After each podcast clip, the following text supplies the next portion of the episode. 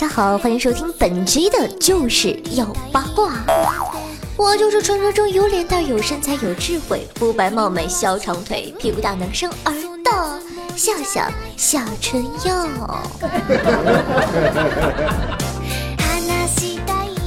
那相信大家都发现了，最近一部电视剧叫《芈月传》，真是火得一塌糊涂啊！不知道大家对里面一个叫做秦武公，并且彪到不行的大胖小子还有印象吗？是的，我今天不说芈月，他就是秦惠文王嬴驷的儿子秦武王嬴荡，那是春秋时期的秦国国君。秦武公呢，少年勇武，力大无比，加上在位的时候，秦国呀如日中天，前途那叫一片大好。可惜啊，这哥们儿怎么说呢，是个缺心眼儿的主，什么事儿呢都爱较真儿，什么都不服。一日去洛阳，看见人家一个大铜鼎，听说一个姓孟的勇士曾经举起过此鼎，他表示不服呀，他也非要举起来，结果。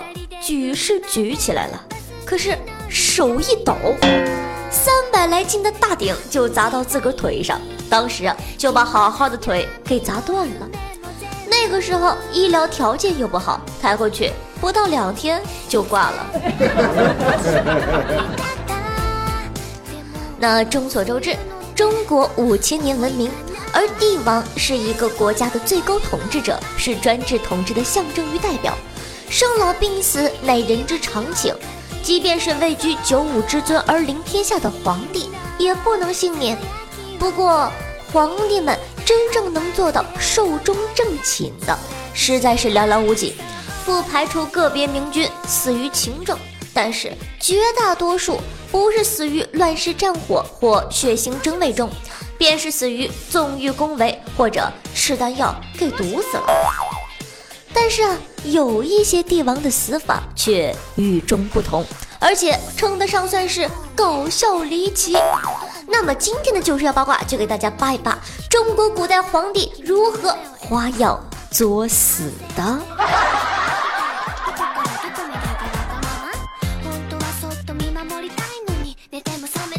首先呢，说说第一位广陵王刘胥，这位刘同学怎么说？也是一个好胚子啊，天生身强体壮，勇力过人。可是，您再能耐，也不能喜欢这么变态的活动吧？这个刘同学啊，不爱经营美女，就喜欢跟狗熊打架。据说呀，他在自己的封地里有一个很大的熊院，里面圈养着棕熊、灰熊、黑熊、马来熊、白熊等等。马来熊，马来熊是从马来西亚来的熊吗？那个时候应该没有马来西亚吧？哎呀，谁知道呢？总之呀，刘同学成天什么也不干，就琢磨着怎么和熊掐架。为此啊，还特地请了老师，隔三差五的进熊院里抓一只熊出来。英雄啊，不过嘞，英雄也有失手的时候。终于有一天。刘同学遇到了熊大和熊二，打着打着，啪叽，拍死了。你说当皇帝二到一定份上，就算一辆火车都拉不回来。除了二呢，还有后院起火的，比如说这位北魏孝文帝拓跋宏，这是一位少数民族的全能皇帝。这皇帝常年操劳于朝堂之中。奔波于疆场之上，十几年如一日，忙得不亦乐乎。大家都知道，古代有一个特殊的群体叫深闺怨妇。你说你当老爷们的，天天在外面忙忙忙，女的自个儿在家，肯定出事儿啊。所以啊，他的皇后在宫里就和一个宦官玩起了过家家。宫里好多人都知道，但是唯独瞒着孝文帝。直到有一天，一位公主被皇后硬逼着出嫁，她一脸的不开心，跑去向孝文帝打皇后的小报告。作为九五之尊的孝文帝，居然当了那么多年的忍者神龟。事情放在心里，越想越憋屈，越想越闹心。由于打击太大，立马病倒了，不久后就去世了，因为老婆红杏出墙被气死的。哎，这心眼也不大呀！你说你后宫那么多人，如果说这位窝囊皇帝是家门不幸，那乾元观就真的是后院起火了。吴越世宗乾元观，字明宝，五代十国吴越国的国君。吴越保政七年，吴越开国国君太祖钱镠去世，传位给了乾元观。乾元观称得上是智勇双全，屡立战功。但天福六年，吴越王宫失火，宫室库存几乎完全销毁。但是怪就怪在乾元观逃到何处？火势即蔓延到何处，受到惊吓的乾元观因而发疯，不久去世。你说这货跑到哪，火就跟到哪，也算是够倒霉的了吧？但是啊，他只是算小倒霉。现在夏夏，跟大家分享一个大倒霉的晋景公。晋景公呢，是我国春秋时期诸侯之一晋国的一位君主。就是著名赵氏孤儿故事中的晋国君主。对于他的死法呢，呃，史书《左传》成功十年只有寥寥几个字就交代了：石壁赵如厕献而卒。具体的大概过程在相关资料中是这样描述的：公元前五八二年六月的一天，已有病况的景公正为乌人说他吃不到新麦子而来气。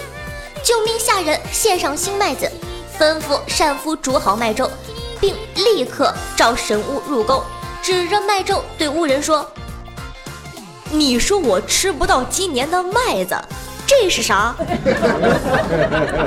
五人说道：“谁呀？咋的啦？” 晋景公大怒，马上喝令左右推出去斩首。五人死后。景公将要取麦粥来吃，突然觉得肚子不舒服，急急起身呢，想上厕所，忽然一阵心痛，站立不住，跌入厕内，陷于粪池中而死。这恐怕是五千年中华文明历史中绝无仅有的一位死于上厕所掉到茅坑里的帝王。从中呢，也可以看出来，当时厕所的条件也太差了。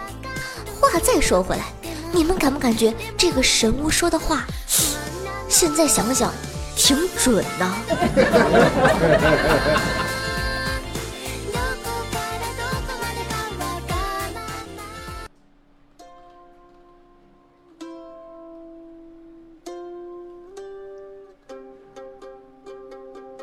呐？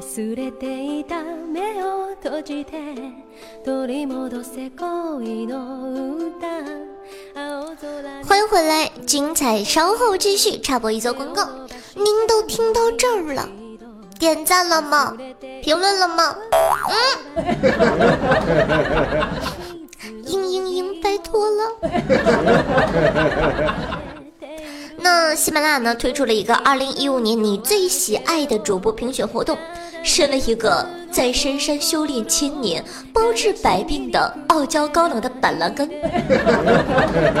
我本来是不想参加这些活动的，但是领导发话了，前几天都没拉票，所以呢，喜欢夏同学关注一下喜马拉雅的公众微信，I love 喜马拉雅。I 是这个小写的 I，Love 是 L O V E，喜马拉雅呢是拼音，发送三二六零 T 七九，注意三二六零 T 七九，帮人家投一票吧，一天可以投一票，求你了，爱你啊，么么哒，嗯。那他呢？喜欢夏夏的，想跟夏夏近距离互动的，也可以加一下我的 QQ 群五八七七五三四幺五八七七五三四幺，里面有好多好多妹子哦。等等，好了，那咱们这个，咱们上回书说到，刚刚呢介绍了很多个皇帝，现在呢再跟大家分享一下齐桓公。听听是不是特别耳熟呢？齐桓公就是那个管仲和齐桓公里的齐桓公嘛。齐桓公，春秋五霸之首，春秋时期齐国第十五位国君，姓姜，名小白。对的，史上的公子小白就是他了啊！这个这个名字起的也是很 Q 啊。齐桓公任管仲为相，年轻的时候呢大有作为，但是其晚年昏庸。管仲去世后，任用易牙、树雕等小人。齐桓公在死的时候肯定非常后悔，没有听管仲的话，疏远树雕、易牙这两个小人。树雕是齐桓公最亲信的宦官，但是啊，他本来不是宦官，为了能贴身服侍他所敬爱的国君，自愿接受宫刑。现在想想，你瞅瞅，能对自个儿下这么大的狠手，一看就不是好东西。而易牙呢，是一位。精于烹饪的专家，有一天，齐桓公说：“朕什么不对？那个时候不成朕呢。”齐桓公说：“什么肉寡人都吃过，只是没有吃过人肉罢了。”当天晚上就一盘蒸肉，异常的鲜美。齐桓公大大的赞赏。易牙说。这是我三岁儿子的肉，我听说忠臣不顾惜他的家人，所以奉献给国君了呢。哼！看来呀，再圣明的君主也无法躲避马屁的威力。但命运似乎和齐桓公开了个玩笑。齐桓公老年病重，再也无力回天之时，树雕一牙将齐桓公软禁在他的寝宫，直到他饿死。饿死之后，苍蝇云集，尸体腐烂生蛆，一直等到蛆的数目多到爬出围墙之外，人们才想起这位英雄已死。一代霸主死的这样的窝囊，不得不让人唏嘘啊。话说，一把年纪了还这么作，有这样的下场呢，也是情理之中的。不过呀，自己作死的皇帝不在少数，比如这个喝了酒。就喜欢玩杂耍的高阳同学。历史上诸多的皇帝都是酒鬼，但是能出格到搞笑离奇高度的，当属北齐文宣帝高阳。二十岁时呢，即逼东魏皇帝禅位，成为北齐的开国皇帝。高阳在当皇帝前，俨然是一个不苟言笑、克己自律的好同学。但是坐上龙椅之后啊，年纪轻轻的高阳同志似乎想尝试点新鲜的玩意儿，就开始尝试着喝酒。一喝，哎呦，不错哟！不料啊，一就不可收拾了。人的醉态各有不同，有人呼呼大睡，有人胡言乱语，而高阳同志却是，哼，极度兴奋型的。一喝醉就喜欢上床啊！不不不不不不！其实我是故意的，你感觉出来了吗？一喝醉怎么能上床呢？这给我吓了一跳。就喜欢上房，在高十几米的宫中大殿陡峭的屋檐房梁上小跑奔走，有的时候还在上面翩翩起舞，时不时的来个大跳。你以为？他是掉下来摔死的吗？我跟你讲，奇了，他居然从来都没有掉下来过。看来啊，这个君王要去做杂技演员，绝对是把好手。然而啊，由于嗜酒过度，结果是高阳同志终于患上了厌食症，没法吃饭，也不能喝水，结果就被活活的渴死了。此时高阳同志才刚过三十岁。有同样作死性格的，还有朱由校，明熹宗朱由校，明末皇帝。这哥们儿啊，对于皇帝处理国事什么的，一点兴趣都没有，却对做木匠、漆工活颇有深得，被称为史上最巧手的皇帝。这哥们儿所作所为，在一定程度上也加剧了明朝的灭亡。这位皇帝爷喜欢拿着。豹子、锯子之类的东西，没事儿呢，做个桌子、椅子、小板凳啊什么的。工作之余想出来散散心，顺便在宫女太监大臣面前显摆显摆自己的这个手艺。一天呢，这位木匠皇帝做出了一艘小船，一高兴啊，就划着它在御花园里游玩。可能是设计上有失误，划到湖中心的时候，哎，船翻了，木匠皇帝掉到水里淹死了，终于给自己带来了不归路。以前也听说过有想不开的投江的、跳河的，而这御花园里翻船的，应该也是头一遭吧。那再跟大家来分享一下晋孝武帝司马曜。字昌明是东晋的第九个皇帝，他的死法也够离奇搞笑的。司马曜与众多皇帝也一样，是个嗜酒如命的主。一天，司马曜在宫内清暑殿与宠爱的张贵人一起饮酒，灌多了黄汤的司马曜居然和张贵人你一句我一句的吵了半天，两人是对骂，颇似现代版的夫妻吵架。几轮下来，司马曜显然是口活啊，不，口才不好。而且啊，女人吵架起来，她有先天的优势。皇帝骂不过她，急了，撂下一句话：“你不要以为我宠着你，你就上天了。我后宫女人那么多，哪天我废了你，再找个年轻的、漂亮的。”然后呢，这个缺眼的皇帝就回宫睡觉了。正所谓啊。言者无意，听者有心。张贵人越琢磨，心里越不是个味儿啊。是啊，自己年近三十，年华渐逝，青春不在，搞不好哪天皇帝老儿就把自己给踹了。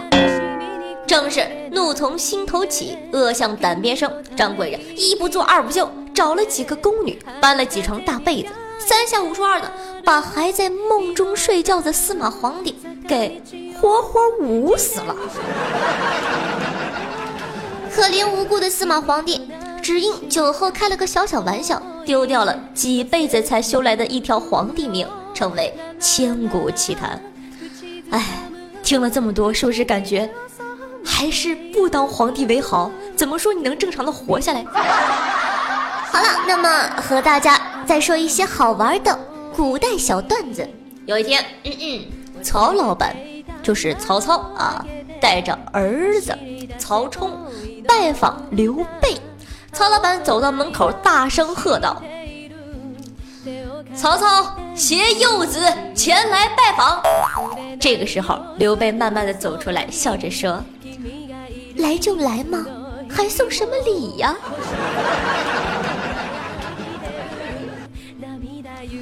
说。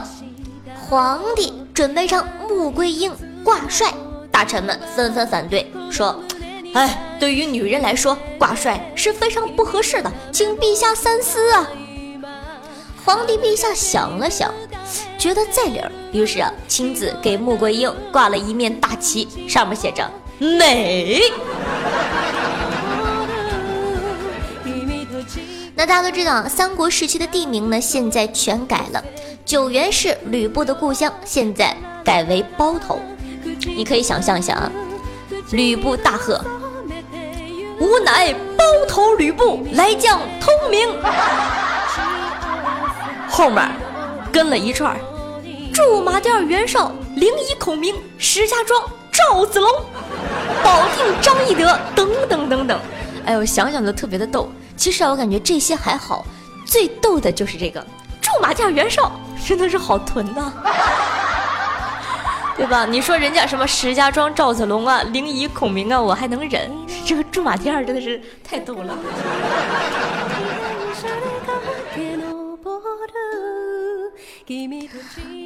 好的，咱们来看一下上期听众们的回复。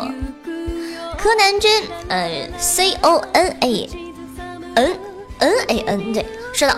夏夏，请不要卖萌，卖萌就瞬间没有 feel 了。之前听着你的声音睡觉，一卖萌，瞬间睡不着了。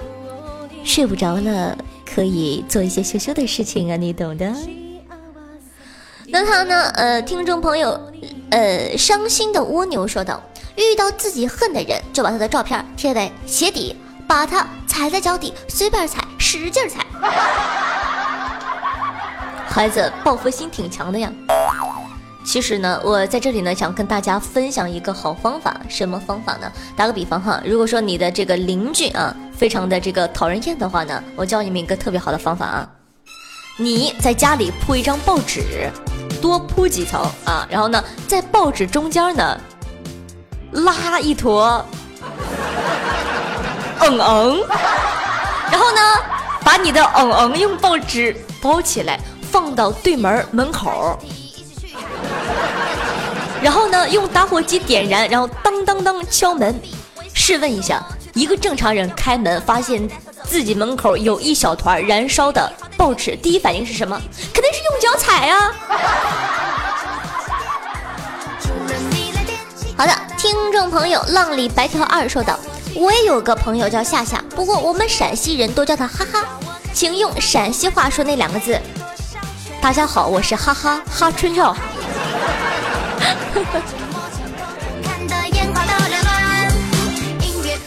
好了，那么今天的旧事八卦就给大家带来到这里了。如果说你喜欢的话呢，可以关注一下我的喜马拉雅账号，搜索夏春瑶。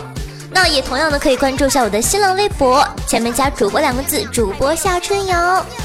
那如果说你想收看一些节目中不太方便说的小秘密的话，你懂的，可以加一下我的公众微信，搜索夏春瑶。夏天的夏，春天的春，王字旁，摇花乞讨的摇，不要真的搜夏春瑶瑶。他呢喜欢夏同学呢，也可以加一下我们的群，一般呢会在群里组织一些聊天活动啊，什么群聊啊、群视频啊等等的，可以加下我的群号五八七七五三四幺五八七七五三四幺。好了，本次节目就到这儿了，咱们下期再见，拜拜。只要我开心才不管谁黑多少圈